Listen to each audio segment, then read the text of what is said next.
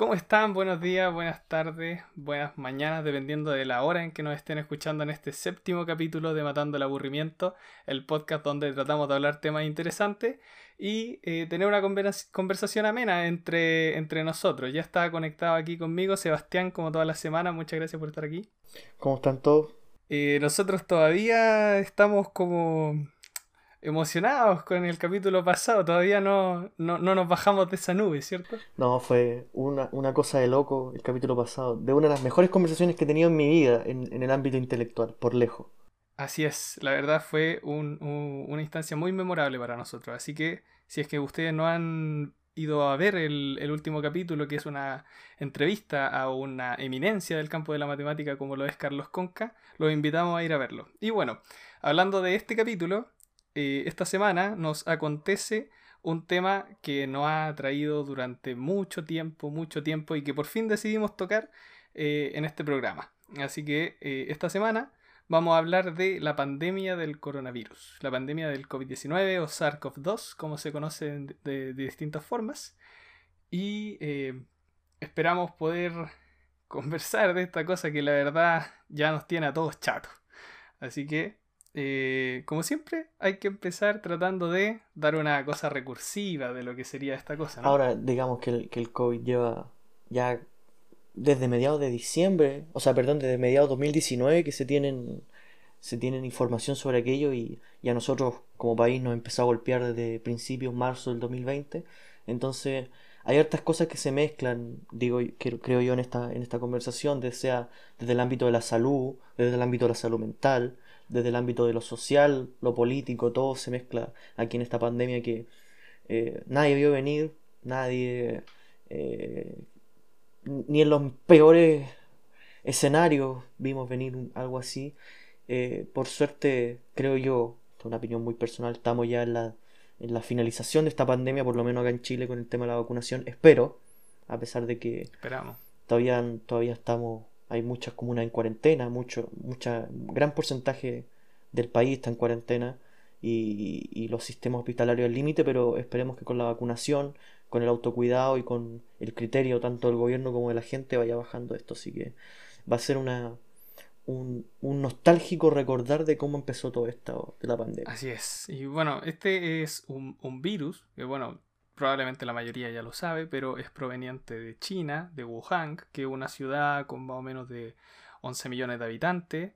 Eh, todavía no se sabe quién fue el, paciente cero, hay indicios de quienes pudieran haber sido eh, el paciente cero, que debería ser una persona de 55 años, que fuera oriundo de Hubei, Hubei, que es la provincia donde está Wuhan, y em, que tiene que haberse infectado más o menos por ahí por mediados de noviembre, una cosa así se, se, se, especulaba.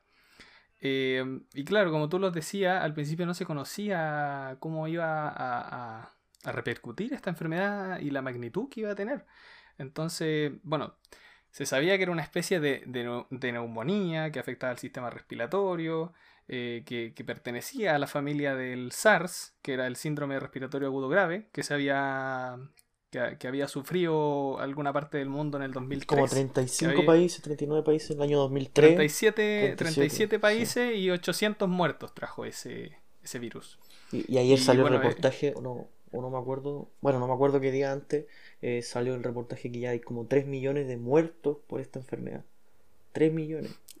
Claro, y es una cosa pero espantosa, o sea, uno dice ya tenemos 7 mil millones de personas en el mundo y ya 3 millones es poquito. Pero, las personas no son un número, ese es el problema. Exactamente, y, además comparado con otros tipos de enfermedades, eh, en, el tiempo en el que se ha desarrollado esto también, sigue siendo muy impactante. Y, la velocidad con que fue el, tema de la propagación, o sea, como tú decías, no sabemos quién es el paciente cero, pero sí sabemos quién es el paciente uno. O sea, el primer caso registrado en China que fue este hombre de, 55 años, que no recuerdo de, dónde era, seguramente una ciudad impronunciable el nombre. Y claro, se decía que esta era una, especie de neumonía que, te afectaba un poco el, tema del aparato respiratorio, tal vez una neumonía como yo creo que más de alguno ha tenido, eh, ojalá que no grave, y, y, empezó a propagarse en, en, Wuhan, en, este supuesto mercado que lo cerraron más o menos en noviembre, diciembre del año 2019 comenzó este tema ya un poco más fuerte. Sí, claro, en, en, en, diciembre de 2019 los casos se dispararon en China. Y bueno, obviamente las autoridades no, no se podían quedar de brazos cruzados, pues empezaron a hacer eh, cosas como informarle a la OMS, por ejemplo, eh, y se empezó a pensar que Wuhan había sido el origen del brote. Y por eso mismo en el 1 de enero se cerró. Exactamente, cerraron en este famoso mercado que vendían de todo, gato, ciervo, culebras venenosas, vendían murciélagos, marmota, sí, marmotas, sí, faisanes creo que también entonces, uno, uno, uno cae en esa... O sea, uno le puede echar la culpa a China, pero China tiene ese problema. Eh, más allá que venga desde cualquier... O sea, que... porque yo tengo entendido que, China empezó a consumir esto por, por el, régimen hace un bastante tiempo atrás, con el tema de los ganados, y, fue poca fiscalización. cultural entre cultural, política, eh, social de la época, pero es un problema con que, el tiempo, que tiene... Con el tiempo se arraigó. Sí, que tiene China y, la poca fiscalización. Eh, esto ha sido un problema, o sea, China siempre ha tenido problemas de enfermedades que se, que se propagan o el tema de la contaminación, pero nunca, nunca, nunca algo comparado con lo que había pasado acá. Claro, y eh, bueno, muchos países vieron este, mm, esta enfermedad como un virus de China. Como que no lo trataban como un virus eh, en general, sino que lo trataban como un problema chino y esperaban que China solucionara este problema, mientras que los países que estuvieran afuera tenían que investigar o hacer algún tipo de, cosa informativa con respecto a esta enfermedad, pero no, entre comillas, no tomar acciones, porque era una cosa de China, así mismo lo decía eh, Donald Trump, que lo llamaba como... el China virus. el China virus, China's virus, China's virus, sí. Bueno, más o menos por, por el. Uno haciendo, si uno hace una cronología, más o menos por el. Creo que fue el 7 de enero, o el 8 de enero, ya no me acuerdo. Eh, se descarta que sea un SARS. Y, se descubre que, es una nueva, un nuevo tipo de, de COVID-19. Eh, y más o menos como 700 personas en, en Wuhan se aíslan por el tema por, el tema de, estar contagiado exactamente. Y por ahí por el 11 de enero tenemos como yo creo que un puntapié inicial o un punto que es la primera persona que falleció por este por este virus que venía luchando creo que de, mediados de diciembre y, que fue un hombre de 60 años que no, no, sabemos cuál es el nombre porque es impronunciable eh, que, que, había estado justamente en este mercado que habían cerrado 10 días sí claro y eh, esto, como tú decías, es como, es como, una, es como un charchetazo a, la humanidad, porque días después eh, se envía la secuencia genética del virus al, siguiente día, Al siguiente día que, falleció esta persona. fue, casi inmediato. Se envió la secuencia genética del, coronavirus para que otros países empezaran a desarrollar tres tests de, Que de ahí salió el PCR. Sí, claro. Y bueno, se detectan dos casos afuera de China, poquito después. En Japón y Tailandia. En Tailandia y uno en Japón. Y ambos habían estado en el mercado. Entonces todo apuntaba aquí a allá. Pues, no, hay por dónde perderse, digamos. Claro, y bueno, el tema crucial aquí, o lo que yo creo que pudo haber eh, hecho que las cosas tomaran un camino muy distinto, fue que las autoridades mundiales en general no le tomaron el peso a esto en un principio. Eh, eh, a finales de enero, por ejemplo, en España, Fernando Simón, quien era, quien eso era, en realidad no lo sé, director del Centro de Coordinación de Alerta y Emergencia del Ministerio de Sanidad, eh, aseguró que el COVID era como una gripe común, que lo que más que te podía dar era un cuadro gripal. Entonces, eh, si las autoridades, bueno, estamos hablando en pasado, si, si las autoridades no, no, no supieron como ver la, la, magnitud que podía tener esto. Bueno, que no creo que alguien pudiera haber visto la magnitud a la que pudiera llegar esto. Eh, pero no sé si fue correcto bajarle el perfil de tal manera. Bueno, es cosa de decir, en Europa yo creo que no hay criterio que, que lo eche por debajo, que el país más golpeado al principio de la pandemia fue Italia. O sea, Italia subió, sus casos rapidísimo y llegó a tener 7000 casos. de 1 a 300, como en. En un día llegó a tener de, 5 a 150. En un día. Mentira, aquí lo, aquí lo tengo. Del 25, del 23 al 25 de febrero, eh, de subió de 5 a 152 personas. Entonces, y, y no fue en el caso que tú estabas hablando de España, no fue hasta finales de enero, hasta como el 31 de enero, que recién Pedro Sánchez, que era el presidente de España, eh, a- Habló. tiene un, un atisbo del, del, del, del, virus, de que habían recién confirmado un caso en España y que, claro, Claro. todos los presidentes, tanto de América Latina, Estados Unidos, Europa, veían con ojos bien lejanos esto que estaba pasando con el COVID. Y como Claro. vieron que, que en Japón, en Tailandia, y que, bueno, de hecho España repatrió a, a, a- muchas, muchas que personas estaban, que estaban en China en Wuhan, los trajeron, los Sí. tuvieron en cuarentena. habla- eh, yo había escuchado la, la declaración de un periodista que te- mostraban ahí que, que estaban encerrados y que por Pero suerte que ninguna de esas personas, ajá, ninguna de esas personas tuvo, tuvo síntomas. Pero mm, digamos que mm, el problema está en que como todos los países europeos estaban mirando desde muy lejos el virus cuando llegó lo golpeó tan fuertemente y estaban viendo lo que estaba pasando en China. O sea, en China, en la China continental, los casos subieron pero de forma pero estrepitosa. O sea, eh, imaginemos que, China llegó a 80.000 casos confirmados en menos de un mes.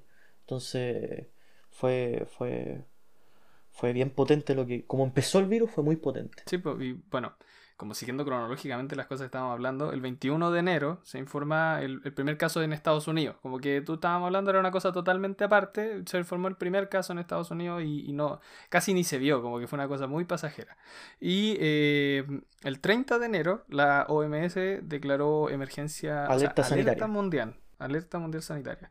Eh, porque China ya tenía muchísimos casos, como tú dijiste, se habían disparado caleta. Había 23 países que tenían pacientes. eh, y bueno, aquí mismo, eh, eh, el, el Fernando Simón, que hablábamos de- antes en España, volvió a bajarle el perfil a la enfermedad diciendo que eh, la enfermedad tenía poca capacidad de transmisión. Bueno, y se mandó, no me acuerdo quién también fue una autoridad de, de, de- España, dijo que lo que estaba pasando en Italia es lo que pasaba en España en un mes en un recinto hospitalario. O sea, se mandó una declaración, Sí, pero no, sin asco. fue horrible. que, que, Sí. que fue... Que decía así como que lo que estaba pasando en Italia era como lo, lo- lo normal en el pic de lo que enfrentaban la- las cuestiones españolas, o sea, lo- los centros hospitalarios españoles, entonces que en no su había época más heavy. Entonces, la Sí. verdad, uno se dice, pero ¿cómo se llegó tan tarde? Y bueno, la consecuencia de, de, lo, de por qué se llegó tarde eh, pegó muy fuerte en la cantidad de fallecidos, la cantidad de contagiados. Eh, esta cosa de ver desde lejos el problema, bueno, hay una, una declaración del, de- del presidente El Salvador, presidente Bukele, que, bueno, hay Sí, que, bueno, eh. hay que decir que ha- tenido un éxito brutal en su país, o sea, Sí, tiene la, no, ca- lo quieren, la- cámara, la- lo aman. tienen su- la Cámara de Legisladores ganó prácticamente su partido, ganó prácticamente las elecciones. O sea, el presidente Bukele puede hacer lo que quiere. Y es bien, tiene una aprobación como del 90%. Entonces, Creo que además es una persona bastante cuerda y bastante... Y aparte como joven. que- es joven. Sí, hace, hace, bien las cosas, tiene buen criterio. Ujú.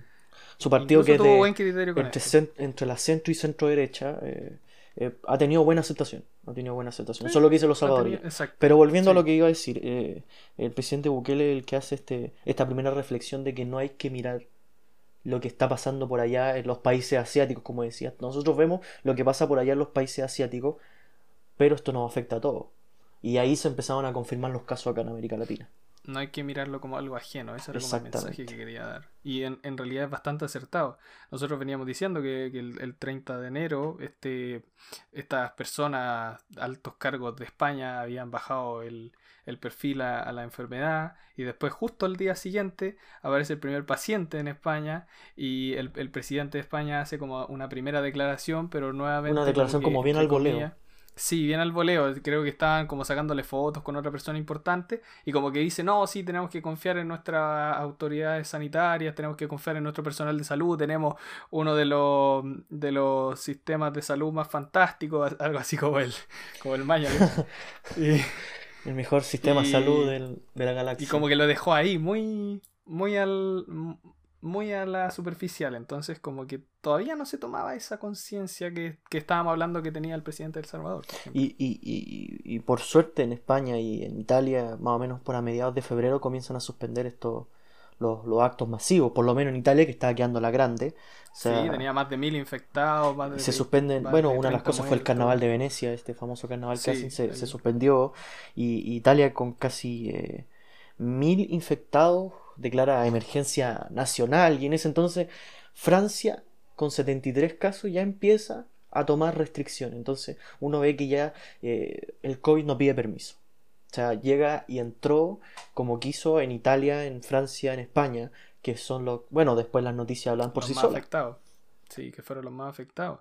Eh, el 28 de febrero del 2020, la OMS eh, volvió a alertar como un recordatorio eh, para, que se, para que se avispara la gente del mundo, la gente que realmente puede tomar carta en el asunto. Recién se estaba Eh, empezando a pensar que podría sí. ser una pandemia. Exactamente. Y, y la OMS como que le dijo, oigan, Recuerden que esta cosa, hagan, háganme caso, por favor, tengan el cuidado suficiente antes de que pueda esta cuestión irse de, no, de las manos, que era otra cosa que creo que habían dicho científicos o médicos de Harvard, que, que, eh, por este tema de los test, que teníamos que como que hacer esta cuestión antes de que no, se nos fuera de las manos. Exacto. Y bueno, igual se nos fue de las manos. Además, había Eh, que pensar que este tipo de la OMS había dicho que miraran a China como ejemplo. ¿Por qué? Porque en China, cuando ya se esparció el virus, tuvieron muchos casos, sobre todo cuando se fue a las partes de China. Bueno, cualquier parte de China hay mucha gente, pero en las partes que hay más gente de, lo que comúnmente se, se ve en China. Eh, después de eso, como hicieron el tema del confinamiento, bueno, tuvieron un montón de polémicas con este doctor que falleció, que había alertado antes de, y después Claro. las autoridades chinas dijeron, no, nos equivocamos, al tanto, y ahora héroe nacional. Bueno, no sirve de nada tener los héroes después de muertos. Pero Lo habían arrestado Exactamente. porque él trató de alertar el coronavirus, le dio coronavirus, se murió y después se retractaron, pero como Claro, tú decís, entonces- ya muy tarde, y- no sirve y de nada. China actuó rápido en ese sentido con su población, lógico, no actuar con la población, otra población, pero ya actuó cuando el virus ya se había esparcido por varias partes. Y bueno, en, en China los casos bajaron drásticamente, drásticamente. Pero la mortalidad subió. Pero la mortalidad subió, efectivamente.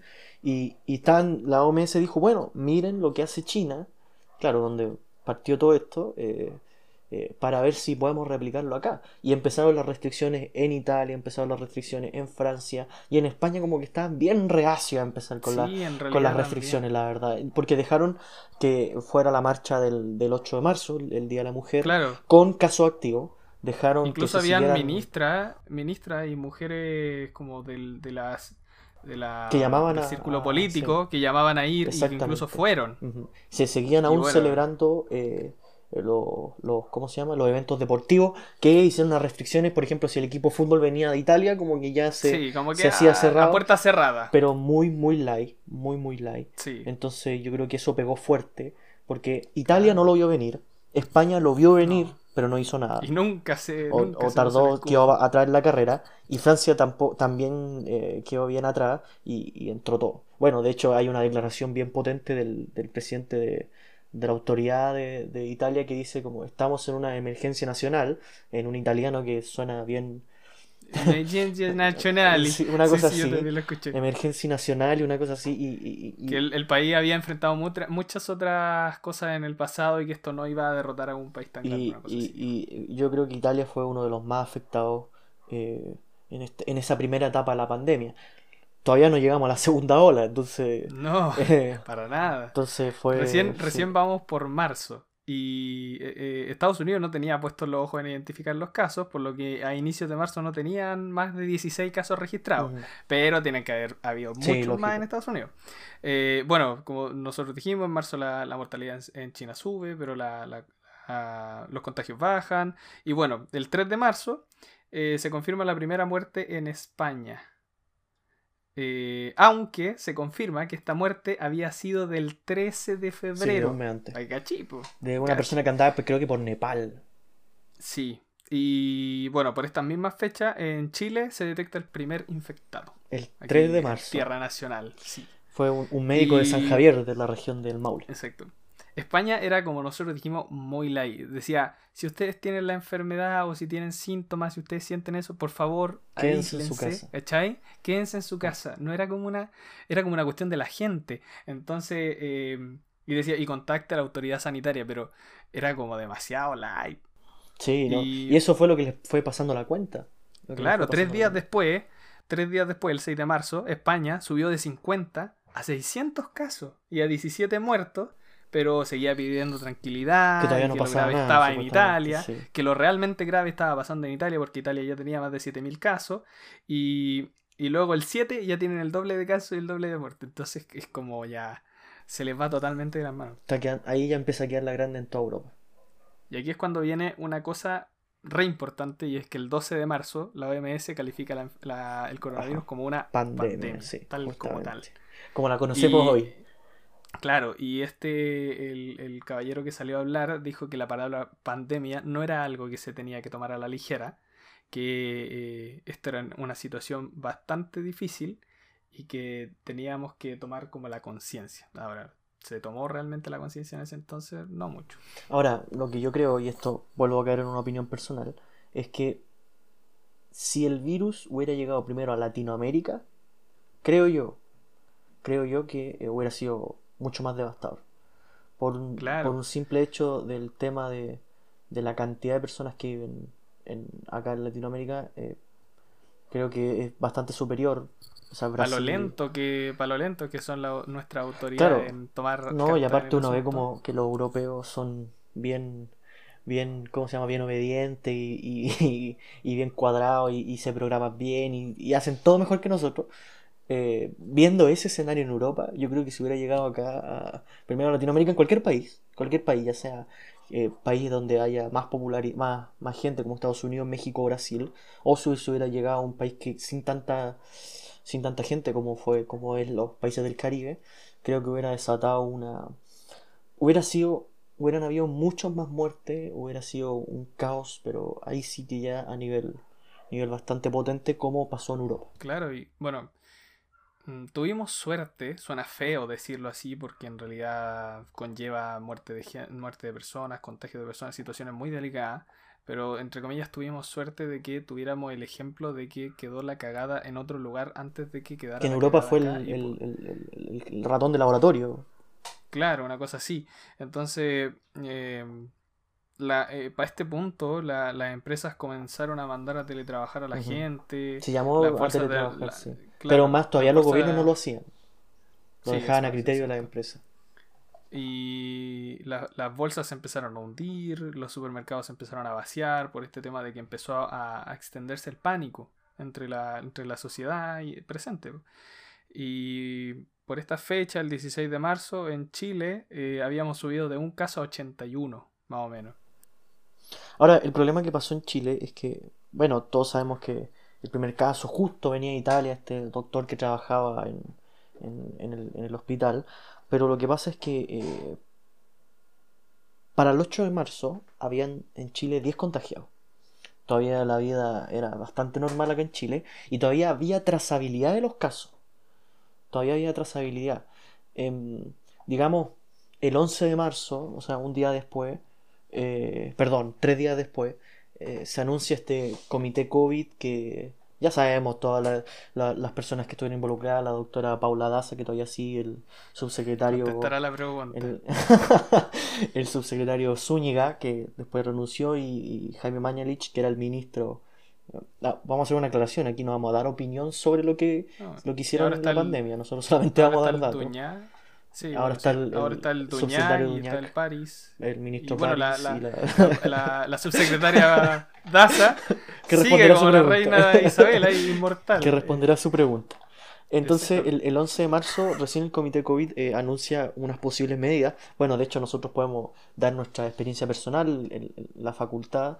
Eh, siempre con estas vueltas a clase dijeron, bueno, ahora eh, van a haber puntos donde uno se va a colocar alcohol gel. El uso de la mascarilla todavía no estaba bien, impuesto aún. No, fue hasta, no, estaba, no fue hasta como dos semanas después. Y, yo me acuerdo que estaba en una clase de, de mecánica y el profe llega y dice, bueno chicos, era nuestra primera clase.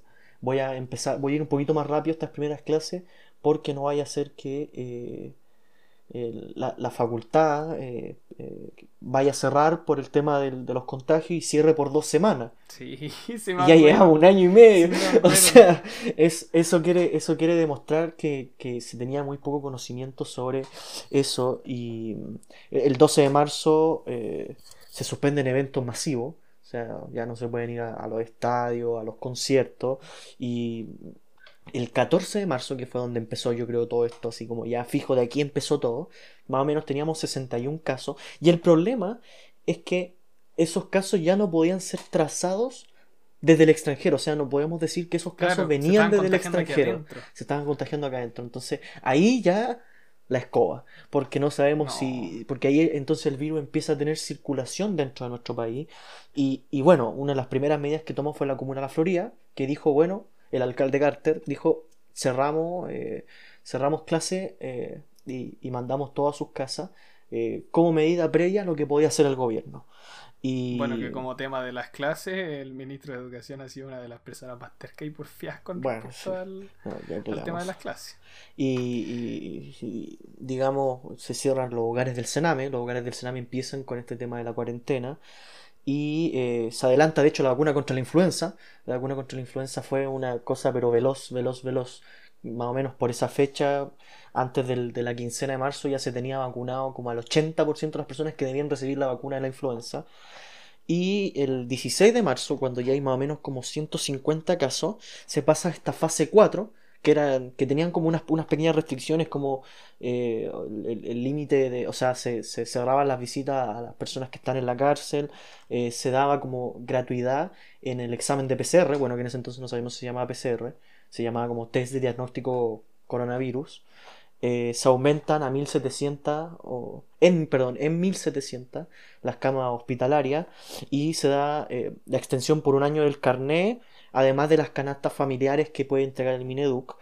Y al ratito después se, se, se arrienda el espacio riesgo por el tema de las capacidades. Bueno, ahí hubo toda la polémica del, de que el negocio de no sé quién con no sé cuánto. Bueno, no, no vamos a entrar en eso, pero al fin y al cabo se empezaron a tomar medidas eh, muy, no, no sé si sobre la marcha, pero sí bastante apresurada. Fue el 3 de marzo se, se contactó el primer caso y ya el, a finales de marzo estábamos todos en cuarentena. Ya. Entonces, Ya teníamos más de 800 casos aquí, se empezaron a, a- a- se empezó a tomar un poco de conciencia, como veníamos diciendo. En, en partes del mundo se empezaron a declarar estados de alarma, eh, exactamente. recuerdaban a la gente en sus hogares a modo de confinación. Eh, empezaron a suceder cosas, entre, entre las cosas trágicas empezaron a suceder, a suceder cosas un poco destacables y lindas, como fue esta cosa de que eh, en los países europeos eh, salían a los balcones a aplaudir todas las noches a las 8, creo que era. A las nueve. Eh, a O bueno, las nueve a las nueve, ocho, no me per- acuerdo.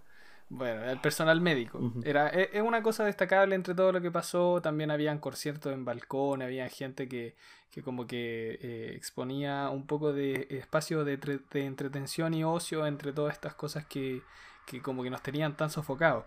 También eh, se prohibió la realización de funerales y entierros en algunos lados. Y eso, eso para mí tiene que haber sido pero horrible porque imagínate, hasta el día de hoy yo creo que un familiar tuyo se muera por esta enfermedad o por cualquier otra cosa, pero en este periodo y Bueno, por no COVID es más complicado. Por COVID es claro, más complicado. sí. Porque, digamos, Y- la persona todavía puede contagiar.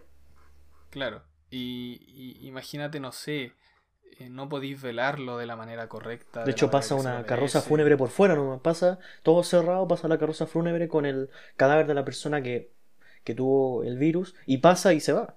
Claro, y tiene que ser pero horrible. O sea, uno, uno recuerda estas escenas de que creo que era en Estados Unidos que habían Fosas fo- comunes. fosas comunes. donde Brasil también. A muchas, en Brasil también, a muchas, muchas, muchas personas que se iban muriendo por coronavirus o en el periodo ahí. Y, o sea, para, para uno que no ha experimentado esa cosa lo ve como algo muy ajeno, pero quien lo tiene que haber vivido, ver, no sé, que tu, que tu esposo, que tu mamá, que tu hermano, que tu tío, que, que tu primo se haya muerto y que lo, y que lo, lo pongan en una fosa común con miles de otras personas eh, muertas que tú no conoces, que jamás vas a conocer en tu Es vida. un atentado a la dignidad, pero Claro. Y, y bueno, por este punto, la, la OMS eh, recalca que hay que hacer test, hay que hacer test, hay que hacer test, test. Lo, lo remarca, pero de una manera impresionante, porque mientras más sepamos eh, de dónde viene, cuanto más sepamos la gente que tiene estas cuestiones, mejor vamos a poder actuar. Y ahí es cuando se intenta masificar el uso de los test. Y bueno, Chile está pero orgullosísimo de la cantidad de test que hace diariamente. eh, que creo que somos el, el país ¿Qué que más más hace test en el Sí. mundo por día. no sé si en el mundo, pero sí Eh, por lo menos de América Latina. Había escuchado que era el más, más del mundo, no, no sé si estoy Pero falaciando. reportando 70.000 test, Sí, es que la palabra 60.000 falaciando test. A veces como que a, a mediados de semana como que reportamos 35.000, pero llegar a 70 y... Creo que lo que más hemos llegado ha sido como 78.000 test en un día. Y bueno, ahí se da el, el- todos conocen el reporte diario, que, que se da el porcentaje de positividad. Pero volviendo un poco a la, a la cronología que estaba dando, eh, hay un hito bien importante, porque el 17 de marzo de todo esto en el 2020, porque el 17 de marzo del 2019 no había pasado nada, eh, el- se cierran los malls, ¿te- ¿se acuerdan de este tema del se cierra el Costanera Center, estaba la alcaldesa Matei, eh, con varias polémicas de por medio, se cierran los parques urbanos, eh, y el 18 de marzo comienza a regir el estado de catástrofe. El estado de catástrofe empieza aquí en Chile el 18 de marzo y además se cierran las fronteras eh, y comienzan la- todas las aduanas sanitarias a nivel país. Ya en, en el norte, el tema por en Arica, por, por el tema de, de estos pasos que hay entre Perú y Bolivia, eh, en el sur. eh, em, y, y- y el, lamentablemente el 21 de marzo tenemos nuestro primer fallecido por, por COVID-19, que fue una mujer de, de 83 años. Fue la primera, eh, tres días después de que se decretara el estado de catástrofe. Y un día después de la primera muerte, el 22 de marzo, comienza a regir el famoso, querido por algunos y no tan querido por otros, toque de queda. El 22 de marzo empieza, empieza el toque de queda. Y el, el Yo, día- la verdad, Ajá. ni lo he sentido el toque de queda. Si te lo digo de manera personal, no he Mm, sentido no, el porque toque la gente que no Seguramente salió no lo para mucha siente. gente que sale, Ajá. eh, lo siente, Sí, pero, digamos la gente que se queda en su casa o los que no, han- no hemos tenido necesidad de salir, eh, no se siente, claro, efectivamente, pero hay mucho eh, en el ámbito laboral y sobre todo yo creo que el tema de los restaurantes, el, el- el ámbito culinario y la, las empresas gastronómicas es lo que más lo han sentido, ¿no? Porque uno siempre salía como a comer de noche y cosas así exactamente, que han sido duramente, sido, han sido duramente golpeados. Eh, además que las emergencias están al orden del día, o sea, te puede ocurrir algo a las 8 de la mañana, como a las 8 de la noche, o a las 10 de la noche, o a las 12 de la noche. Entonces, el toque de queda, la verdad, hay opiniones variadas. Eh, algunos dicen Como que, para todo. Ah, Claro, hay algunos dicen que, que- que debe, debe estar el toque de queda, algunos dicen que debe estar, pero en dos semanas ya no, otros dicen que no debería estar sencillamente. Cada quien tendrá sus razones, eh, sean buenas o malas, uno, eh, digamos, al fin y al cabo tiene que acatar nomás, pero uno siempre tiene que estar dando la, la opinión. Y el 25 de marzo también es un día bien clave porque se decretan la cuarentena en siete comunas de, de la región metropolitana. Ya se habían decretado cuarentena en, en otras comunas, pero por lo menos acá en la región metropolitana las primeras en caer fueron Las Condes, Vitacura, eh, creo que fue Ñuñoa, Santiago, fueron de las primeras que, que- fueron en caer. Y ya después, yo me acuerdo que, que Peñalolén, por lo menos que es la comuna que yo vivo, eh, por, por ahí por mayo, me- principio de mayo, cayó también. Y al final estuvimos toda la región, como estamos ahora, todo, prácticamente toda la región eh, en cuarentena. Entonces, Claro. eh, Sí, porque estamos, en- estamos justo en presencia de la segunda ola. claro. ¿no? Bueno, supuestamente tercera ola, segunda ola, Sí, etcétera, hay, etcétera. hay, hay criterios, pero si uno ve la, si uno ve la gráfica, Ujú. vendría siendo el segundo pic más alto. Exactamente, porque el primero lo tuvimos en julio, que llegamos a los 6.800 Sí. casos, y después Más o menos. viene una baja bien importante, o sea, llegamos a tener una positividad del 4% por ahí por noviembre, donde detectábamos casi 1.300 casos. Yo me acuerdo que un día llegaron a 900 casos. Entonces fue la nada misma, y luego en diciembre volvió a subir, llegando, bueno, diciembre, enero y febrero entre los 3.000, 4.000 y 5.000 casos, hasta llegar a ahora a finales de marzo 8.000 que, más de 8.000 que, que llegamos a los 9.200, entonces en, en el día Claro. que más tuvimos pico. Eh, eh, es impresionante esta cuestión. Eh, como estábamos hablando cronológicamente, por marzo, mediados, finales de marzo, Estados Unidos se convierte en, en el país que tiene más contagios en el mundo, más infectados. eh, y, y también otra cosa que, que tal vez mucha gente que es ajena a ello no se dio cuenta o no lo vio mucho, es que la economía se empezó a, re- a- a resentir duramente. No, no solamente en países puntuales, sino que en- a nivel general. Y no sé, por los países europeos tratan de ayudar eh, inyectando dinero. Eh, por ejemplo, Italia eh, usó más de 350 mil millones de euros, Francia 345 mil millones de euros. Casi todos los países se endeudaron. Claro, bueno, Chile también claro. está endeudado. Hasta las Sí, bueno. patas. España 200 mil millones de euros, que corresponde más o menos a su 20% del PIB anual. Entonces. Chile también movió plata de su PIB, también creo que como el 2 el 3% al principio se generó para otras cosas, entonces también hubo un movimiento más o menos general ahí en el tema de, de para dónde se mueve cada plata. Sí, claro. Ahí se empiezan a abrir debates como los que surgieron hace mucho rato ya con las elecciones presidenciales de que, ah, si Chile o no tenía eh, dinero para hacer tales cosas, ¿cachai? Pero... Yo creo que una de, las, una de las cosas, esto te, voy a interrumpir un poquito, una de las malas cosas que pasó con la pandemia es que se politizó. y al volverse político, indudablemente uno lleva, se lleva a pelea.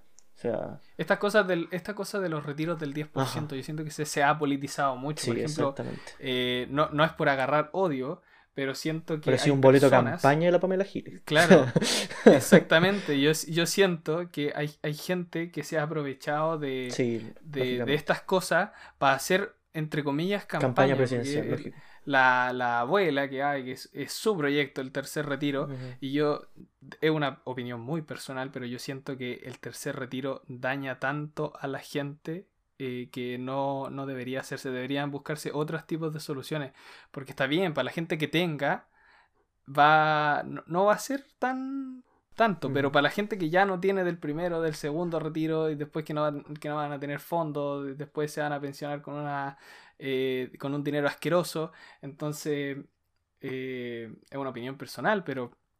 De la cual eh, discrepo, te tengo que decir. bueno, está bien, sí está bien.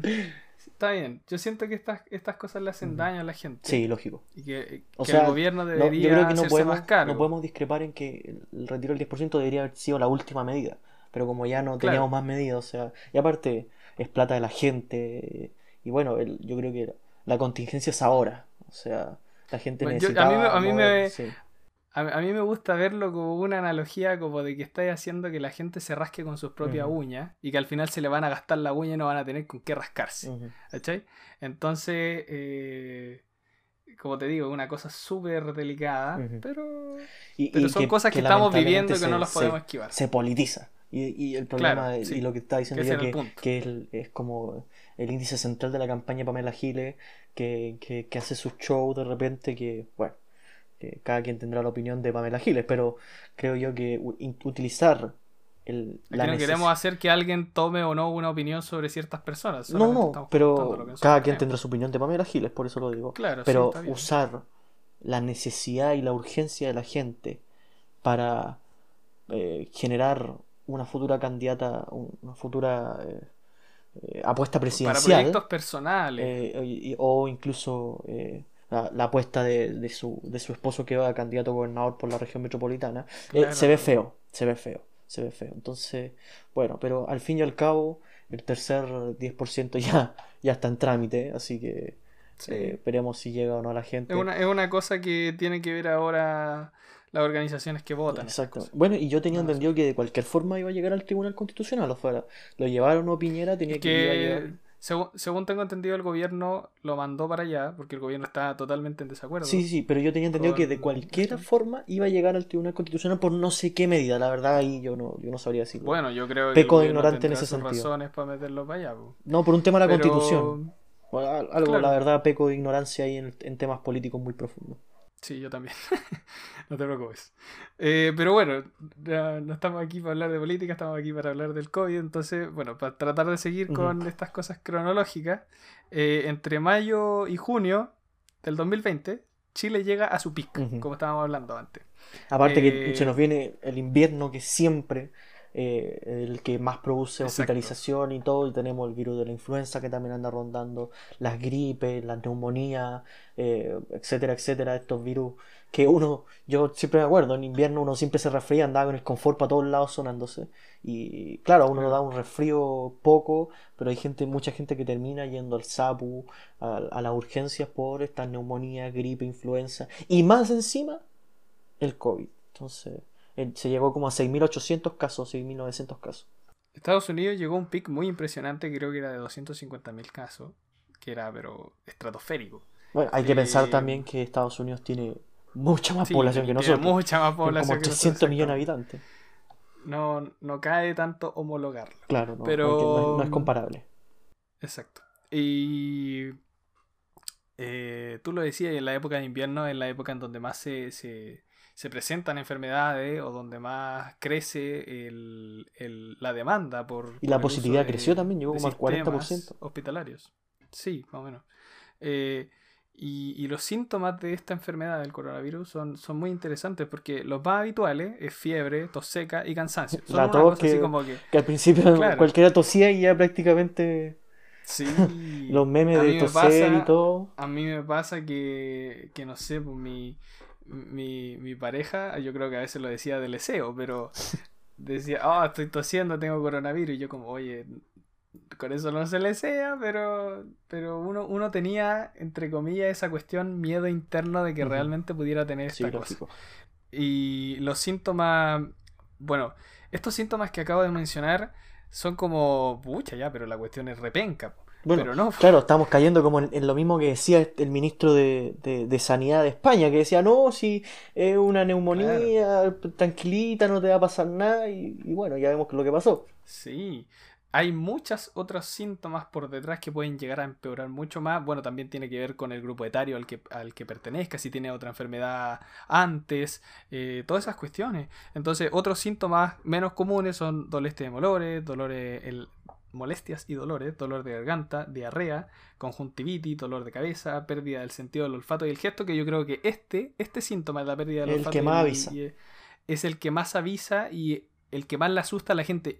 Yo creo, imagínate, eh, un catador de vinos que necesita su olfato y su gusto para hacer su trabajo, que es su trabajo de vida, eh, que tenga esta enfermedad y que pierda estos sentidos, o un chef que también... Pero digamos, esos de sentidos no son sentidos. permanentes, o sea, son al inicio de, de, de la, de la enfermedad. Hay casos en donde se, se mantiene durante mucho rato. No, En no la enfermedad. entendido Si es, claro, no tengo entendido si hay casos que se, que se prolongue después de luego la enfermedad, no, y no se ten- prolongue tengo entendido que todavía no. Pero sí imagino, o sea, de comerte algo y no sentirlo salado o dulce, dependiendo de lo Debe que tú ser horrible.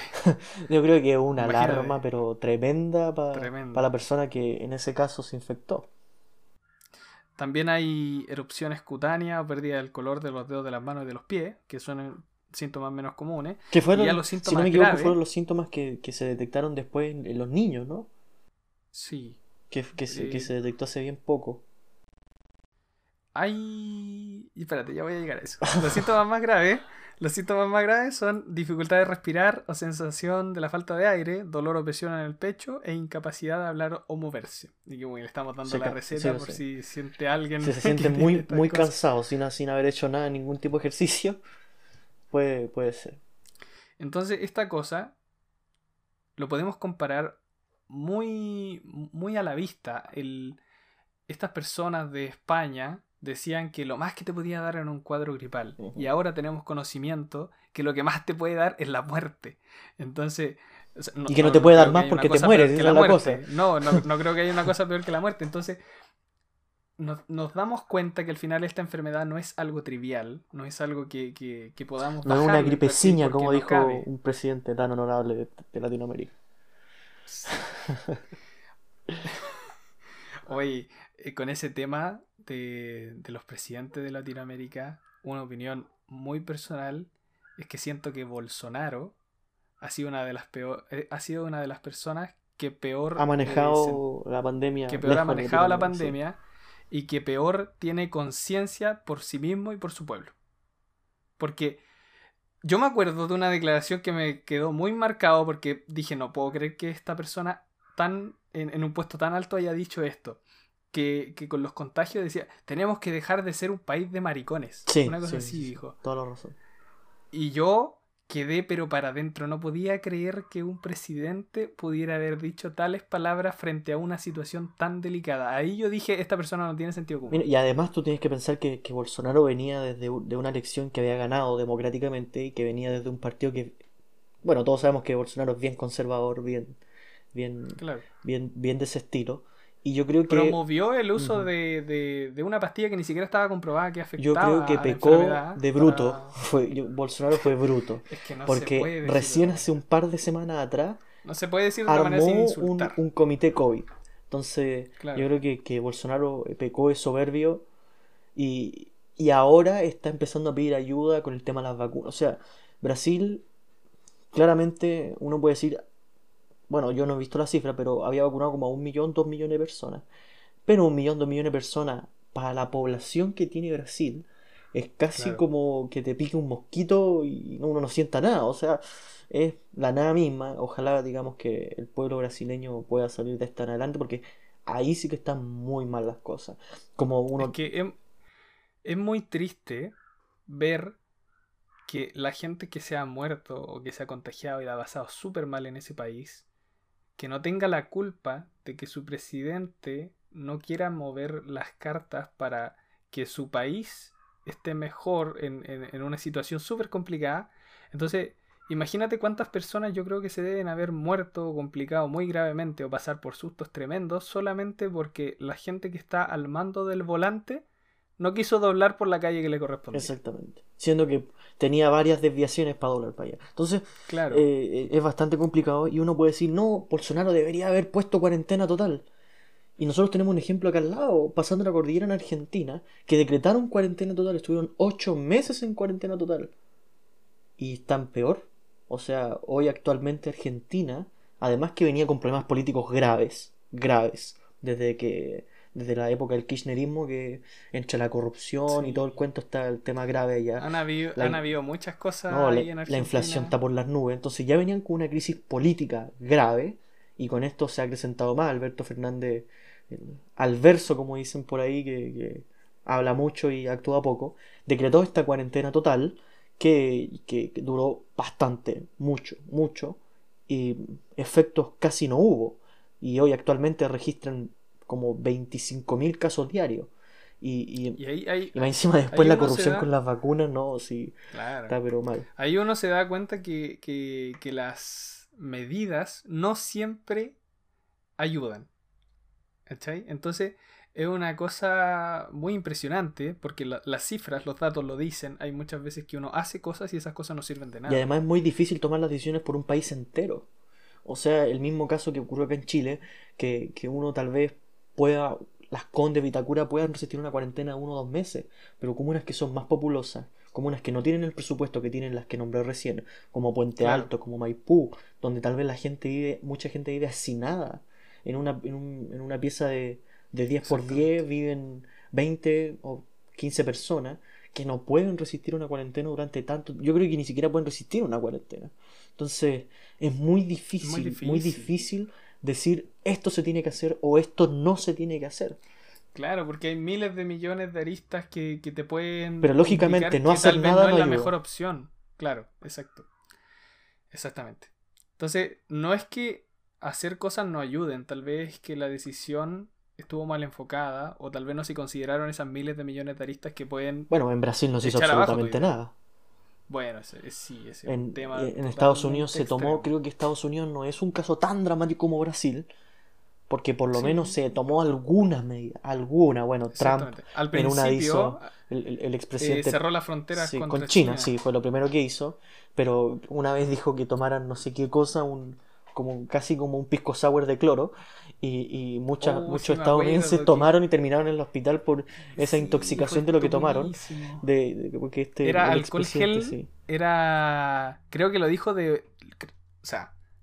Después salió a dar una declaración que lo había dicho de broma. Ahora, que lo haya dicho de broma o no, es una Claro, cosa es que queda solamente a la conciencia y a la subjetividad de la Sí, gente. es que andar tira- que el presidente de Estados Unidos anda haciendo bromas de ese estilo, la verdad es Sí, bien. pues así como. eh, era, era, era una declaración como un shot de alcohol gel y uno se limpia por dentro, una cosa así. Sí, se y al final hubo gente Que que, lo se inyectó Sí. alcohol gel. Que se inyectó alcohol gel, que tomó alcohol gel y al final terminaron en el hospital. Y ahí se da cuenta que la gente que dirige una nación tiene, pero demasiado poder. sobre Y también hay que decir que a veces la gente también es bruta que anda haciendo caso a cosas que no Sí, debería hacerlo. exactamente. Pero igual es bien difícil que tu presidente diga algo y que supuestamente lo que dice en beneficio de la, de la población, pero, pero bueno, Claro. es bien complicado eso y, y bueno, si uno hace como la larga lista, casi todos los presidentes le dio, o sea, a Trump le dio COVID, a, Claro. a- a Bolsonaro Bolsonaro, también, que tuvo la, la- gripeciña, ¿no? A A Alberto Piñera Fernández. creo que no la ha dado. No, a- al presidente Piñera todavía no le da. Y, Hay mucha gente que ha querido que le dé así como chiste, que han tuvo, salido tuvo, muchos tuvo casos tuvo casos cercanos, o sea, tuvo el contacto Claro. estrecho creo con su chofer en ese entonces eh, Mm. había salido positivo. Bueno, el ministro, el ministro del Interior estuvo hospitalizado, el ministro Delgado. Sí. Em, El británico, el ministro británico también. Boris Johnson, tuvo sí. Boris Johnson Sí. también Oye, hospitalizado. eh, yo, yo vi una, eh, así como tema aparte, totalmente aparte, yo vi una entrevista o una declaración que dio Boris Johnson, literalmente parece voz de película, su voz. Una cosa totalmente aparte. No hay esa pelo. muy- eh, No, como el pelo lo tiene un pelo, pero demasiado raro, como que lo tiene para allá, para acá, casi una peluca. Sí, bueno. Bueno, pero Boris Johnson, a pesar de tener voz de, de locutor, eh, también no, no ha manejado muy bien la pandemia en su país. O sea, Exactamente. de, yo Sí. me acuerdo que dio una declaración que yo la encontré, pero nefasta, en el cual eh, no, no me acuerdo si pedía perdón por no sé cuántos muertos. Bueno, algo decía, ya no me acuerdo, el cual eh, daba atisbo de su mal manejo en el tema de la pandemia. Inglaterra ah, quizás no es un caso tan alarmante como lo hemos visto, pero en enero febrero con el tema de la segunda ola llegaron a 70.000 casos diarios. Ahora están mejor, reportan 3.000, 2.000, pero llegar a 70.000 casos diarios. O Es una sea, cosa, pero estrato- y a- bueno, y acá en Chile Es- la se- Es más de un estadio completo de esos de allá de Europa. es casi el Estadio algunos. Nacional y un poco más. Estadio Nacional Sí, son, exacto, bueno, sí. casi Algo dos veces el Estadio Nacional. aproximado. Sí. O sea, es impresionante. O sea que en un día se te contagien dos estadios nacionales. Mm. Entonces, lo y- y lo que pasó acá en Chile es que, bueno, tú estabas diciendo que en julio se llegó al- a nuestro pico en el invierno, pero yo no sé qué tendrá que ver el invierno, porque ahora nosotros, marzo, febrero, donde hace calor, bueno, la segunda ola en Europa llegó después del verano, pero fue porque relajaron toda la media, dijeron ya aquí el COVID se acabó y, y por eso empezó la segunda ola, pero acá empezó la segunda ola a mediados de, creo yo que la segunda ola empezó ya fuerte, venía tenía como, nos avisó en diciembre, en diciembre nos empezó a avisar, y en marzo, ahora cuando se dispararon los casos, pero la diferencia está en que la positividad es diferente. Es- O sea, ahora es hacemos más test y la positividad creo que ronda, empezamos con un 8%, llegamos al Ahora 13% estamos como al 11, y, 11, y- y 12%. se- ya los últimos reportes han sido del 10%, eh, donde las regiones que más tienen son las regiones del sur. En el sur eh, hay más hay más contagio. Entonces, es muy delicado porque la primera ola, si no mal recuerdo, era como un 30% de positividad. entre 30 y 40%, sí. Sí. Entonces teníamos de cada. Ya, para hacerle una aproximación bien burda. eh, De, de cada tres personas que se testeaban, una tenía la enfermedad. En, el, en la primera ola y teníamos bastantes casos. Pero hoy en día la positividad era alrededor de un 10%. O sea, de cada 10 personas que se testean, una tiene la enfermedad. Entonces está bien. Tenemos la misma o más cantidad que hace, que hace un año. eh, pero testeamos mucho más. Mucha más Casi el cantidad de triple. gente. Sí. Bueno, pero Entonces- igual hay que decir que el sistema de salud está saturado igual. O sea, No deja más de ser menos. preocupante. Exactamente. No deja de ser preocupante, pero las cifras son distintas. Una, una cosa muy, muy destacable de la humanidad, yo podría decir así como de, de todo el esfuerzo humano, es la vacuna. Sí. La vacuna es un hecho histórico, literalmente es un hecho histórico. No hay otro precedente como esta vacuna, porque esta vacuna se hizo en 10 meses. Se hizo, se aprobó, se distribuyó en 10 meses. Y eso simple, por el simple hecho, bueno, de la emergencia y de la Claro. financiación del proyecto. Y eso es lo que estábamos hablando Claro. con el profe, profesor Carlos Conca, el capítulo pasado, vayan a verlo. Que, Y también, hemos- y también hablamos de eso el primer capítulo. sí, que habíamos hablado del tema de eh, invertir en ciencia y tecnología. O sea, Nada nos va a sacar de esta pandemia. Nada que no sean Más la financiación en ciencia y tecnología para poder sacar la vacuna. Nada nos va a sacar de esta pandemia. Y que no seamos porfiados. y que no, bueno, que no seamos porfiados y que hayan buenas medidas, etcétera, pero para poder salir ya completamente de la pandemia, la inversión en ciencia y tecnología tiene que haber, y esto lo demostró. Bueno, yo creo que esta pandemia demostró varias cosas. Primero que hay que invertir en ciencia y tecnología, algo que en Chile estamos muy al debe, muy al debe. Dos, que en un país la salud es más importante que la educación. Yo creo que eso nos hemos dado cuenta ahora por el simple hecho que estamos en clase online. O sea, si la educación fuera más importante estaríamos presencial. Uno le puede gustar o no, pero es un hecho. O sea, estamos en clase online porque es más importante la salud que la educación. Y eh, eh, otra de las cosas es que ante la emergencia todos somos capitanes, o sea, todos sabemos lo que hay que hacer. No, deberían hacer esto, deberían hacer aquello, pero las esferas del poder, que donde toman las decisiones para ver el tema de la pandemia, son muy variadas, son muy variadas. No hay una forma. Ningún país ha salido de, a excepción de, de, de Israel, que ya, ya sacaron hasta la mascarilla, pero porque vacunaron, vacunaron. Y nuevamente, la vacuna es lo que nos va a sacar. Entonces, eh, eh, muy, es muy compleja la situación en que estamos ahora, por lo menos en Latinoamérica. Eh, yo, por lo menos acá en Chile, yo no conozco hasta el momento de casos de corrupción con la vacuna. En Argentina sí hubo casos de corrupción, bueno, por eso echaron al, al, ministro de Salud.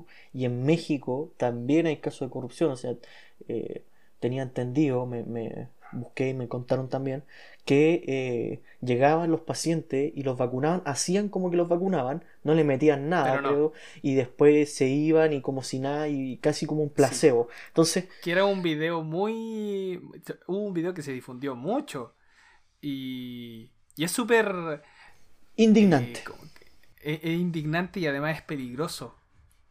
Si te meten un cebo está bien, pero si te llegan a meter aire, una cantidad de aire considerable a las venas, puede ser peligroso. No, es brutal el tema de la corrupción. Entonces, por lo menos que en Chile, yo nadie puede discutir que la, que la, que la vacunación en Chile ha sido buena. Ha sido buena. Sí, no, eh, eh, digamos. Eso es algo que no le puedo discutir a, la, gente que está orgullosa de cómo se ha llevado el tema de la vacunación, porque de verdad ha sido. Hay que reconocer que el presidente Piñera, para algunos, no puede ser de su de su agrado o de su, de su ideología política. No decimos pero que lo no hizo bien porque en el, tema de la vacunación. Ahora, hay que, hay que. Falta todavía por vacunarnos, mucha gente. Seguramente todos los abuelos de las personas que nos están escuchando están ya con segundas dosis, si son mayores de 70 años. Mi abuelo ya tiene la segunda dosis. Mis abuelos también, incluso mis papás también tienen segundas dosis. Así que eh, es positivo, positivo por, por esa parte, pero eh, creo yo también, y vuelvo a correr una opinión personal, que la, el problema que tuvo Chile en esta segunda ola, no estoy hablando de la primera, de la segunda ola, fue haber dado esa falsa esperanza, como dijo este profesor de Harvard, que Chile dio una falsa esperanza o una falsa confianza con el tema de las vacunas. Yo creo que eso es cierto. Pueden haber muchos factores, que la gente es porfiada, que el gobierno llegó tarde, que la política, que... Pero... Bueno, ¿cuántas fiestas clandestinas hemos Exactamente, y eso no es el gobierno, eso es la gente. O sea, bueno, la, la, que, la que tuvimos la, fiesta en Cachagua. No podemos, no, no, eh. no podemos esperar que, que, el auto nos lleve al destino si todos estamos tirando para el lado contrario. Exactamente. Entonces, no podemos esperar. Y, y, es complicado porque uno mezcla muchas cosas. Que los carabineros, que los militares, que el gobierno, que la gente. O sea, hay miles de problemas por miles de partes y, y eso genera una mala toma de decisiones quizá por parte del gobierno o una buena toma de decisiones por parte del gobierno pero un mal acatamiento a la gente. Entonces, bueno, por eso hoy estamos todos en cuarentena o casi todos. Yo diría que la isla de Pascua no va Por lo menos de la región metropolitana. De la región metropolitana, creo que el 90% del país está en cuarentena. Fácil.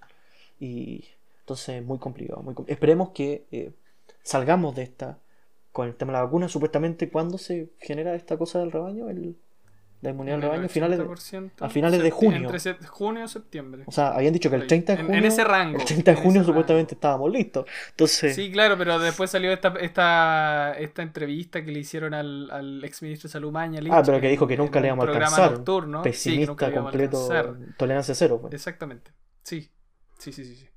Eh, pero bueno, son opiniones muy diversas, pero según lo que dice el gobierno y lo que dicen los datos, deberíamos alcanzar esta inmunidad de rebaño cuando tengamos el 80% de la población vacuna, población objetivo.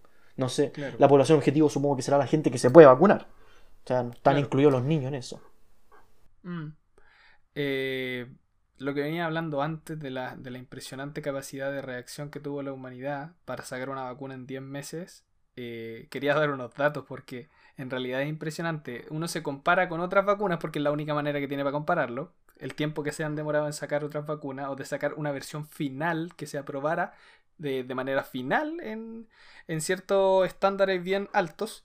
Por ejemplo, la vacuna de la tuberculosis en 1882 se, se, se empezó a tener indicios de esta. de ayer. Y en, mil, y, en, y en 1929, o sea... eh, Fue 50 años después. Sí, más o menos. Se tuvo, se tuvo una, una vacuna real. La fiebre tifoidea. En 1884 empezaron a, a trabajar sobre estas cosas. Y en 2017 recién se aprobó una vacuna final contra esta cosa. O sea, casi, do- casi 150 años, más o menos. Eh, la, la vacuna contra el dengue, desde el 1907 hasta el 2019 eh, la vacuna de la varicela de 1953 a 1995. O sea, todas estas vacunas se demoraron años 40 y años y 50 años. en Y salir. Y nosotros en 10 meses, o sea, no nosotros, porque no, no me lo puedo atribuir a mí. Eh, La, la- la humanidad en este periodo sacó vacunas en 10 meses y a la Y más de una. la- La Pfizer, la Más de una, la Pfizer, eh, la BioNTech, la Coronavac. la Coronavac, que estamos usando nosotros. El periodo normal de una vacuna, el desarrollo normal de una vacuna es un, un preclínico, un análisis. Después viene la fase 1, que el grupo No es al lote, o sea, que, haya sido un poco tiempo No, no, no, significa que haya sido el lote como muchos creen. No, no, no. Eh, bueno, en, esta, en este paso a paso está, como dije, el preclínico, que es un análisis, está la fase 1, que es un grupo reducido de personas a las cuales se le hace este estudio. Después viene eh, la fase 2, que son cientos de personas. Después viene la fase 3, que son miles de personas en estudio. Después viene una revisión regulatoria. Después viene la vacuna aprobada. Y después se hace la producción a nivel masivo. Exactamente. Estas cosas duran más de 10 años. Este, todo este proceso. Y, todas estas Regularmente etapas, cada, duraban más de 10 años. regularmente.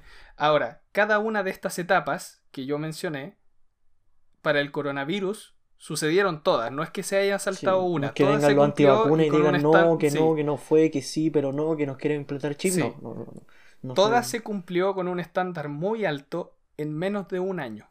Todas estas etapas. Entonces es impresionante la capacidad que ha tenido. Y como tú decís, si, si, si logramos de esto sacar la conciencia de que hay que invertir en estas cosas, porque es impresionante la capacidad de evolución que tenemos cuando nosotros nos apoyamos bajo, una, bajo un objetivo en común, eh, podemos llegar a hacer muchas No hay cosas que más subestimar la innovación y el cerebro humano.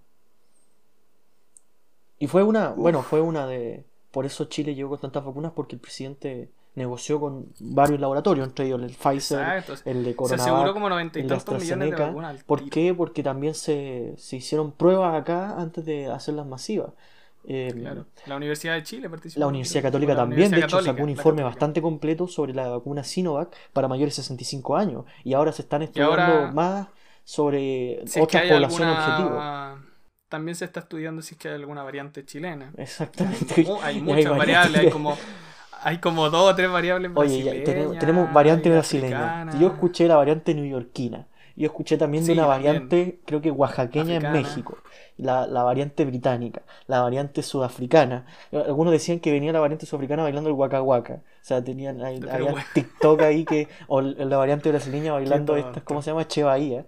Uno lo toma para la risa, pero es serio el tema. Es- Entonces, exacto, sí. Eh, esperemos que eh, la vacuna eh, genere inmunidad respecto a esta variante. Yo sé que por lo menos la que nosotros estamos usando, la Sinovac, no cubre la Noventa y variante sudafricana.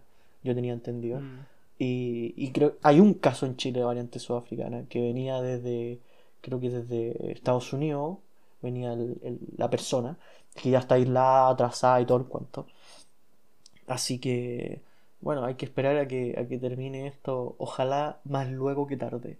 Porque Exactamente. el porque tema de la salud mental es complicado. Sí, o sea, uno termina extrañando cosas tan banales como irse de aquí a la universidad en metro. Por, por ejemplo, yo, hay, hay gente seguramente que, que tiene que estar escuchándome y decirme, pero ¿cómo se te ocurre que vaya a extrañar algo así? Pero incluso con toda la cantidad de gente apestosa que iba en el metro en la mañana, extraño ir a la universidad. Yo creo que extraño lo que- pasarme lo de sala a es- sala, lo, de ver a lo mi que uno extraña es eso que tú dijiste. O sea, lo que uno extraña quizás no es el, el medio por el que tú llegas a un lugar, sino el llegar a un lugar y tener esa convivencia, tener ese intercambio, tener ese feedback con los tuyos, tener ese, esa risa, etcétera, etcétera, que creo que todos extrañamos, ya sea tal vez gente que no puede ver a sus familiares, a sus amigos, tal vez personas que perdieron familia y les gustaría estar con ella, o gente que extraña su, la universidad, su colegio, que es, regularmente son los más jóvenes. Eh, entonces, ojalá que, que, la inmunidad de rebaño se logre a finales de junio y que se pueda volver a, no sé si a la normalidad, pero sí a algo más tranquilo de aquí en adelante. Sí, porque es necesario para, para la gente, en realidad. La verdad, la pasé muy bien hablando en, este capítulo, de,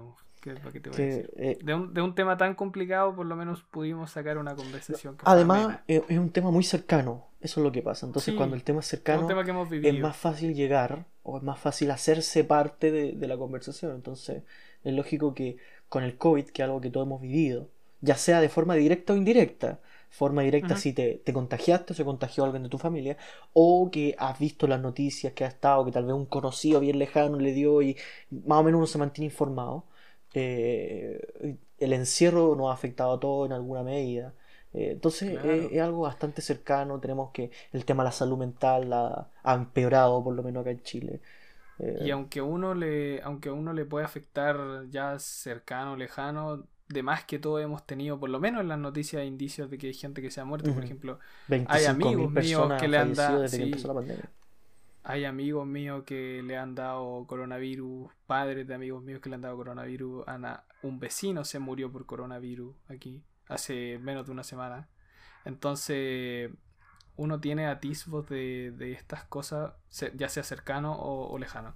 Entonces, tomar conciencia de esas cosas es lo importante, verlo. Y no es difícil tomar conciencia. y, no hacer, exacto, y no hacer oído sordo, lo que es un acto muy difícil, pero mientras más gente lo haga, mejor vamos a estar en un tiempo más cerca. Esperemos, esperemos. Sí. Así que bueno, fue un capítulo bastante interesante, muy, muy entretenido de hablar, aunque fuera un tema delicado.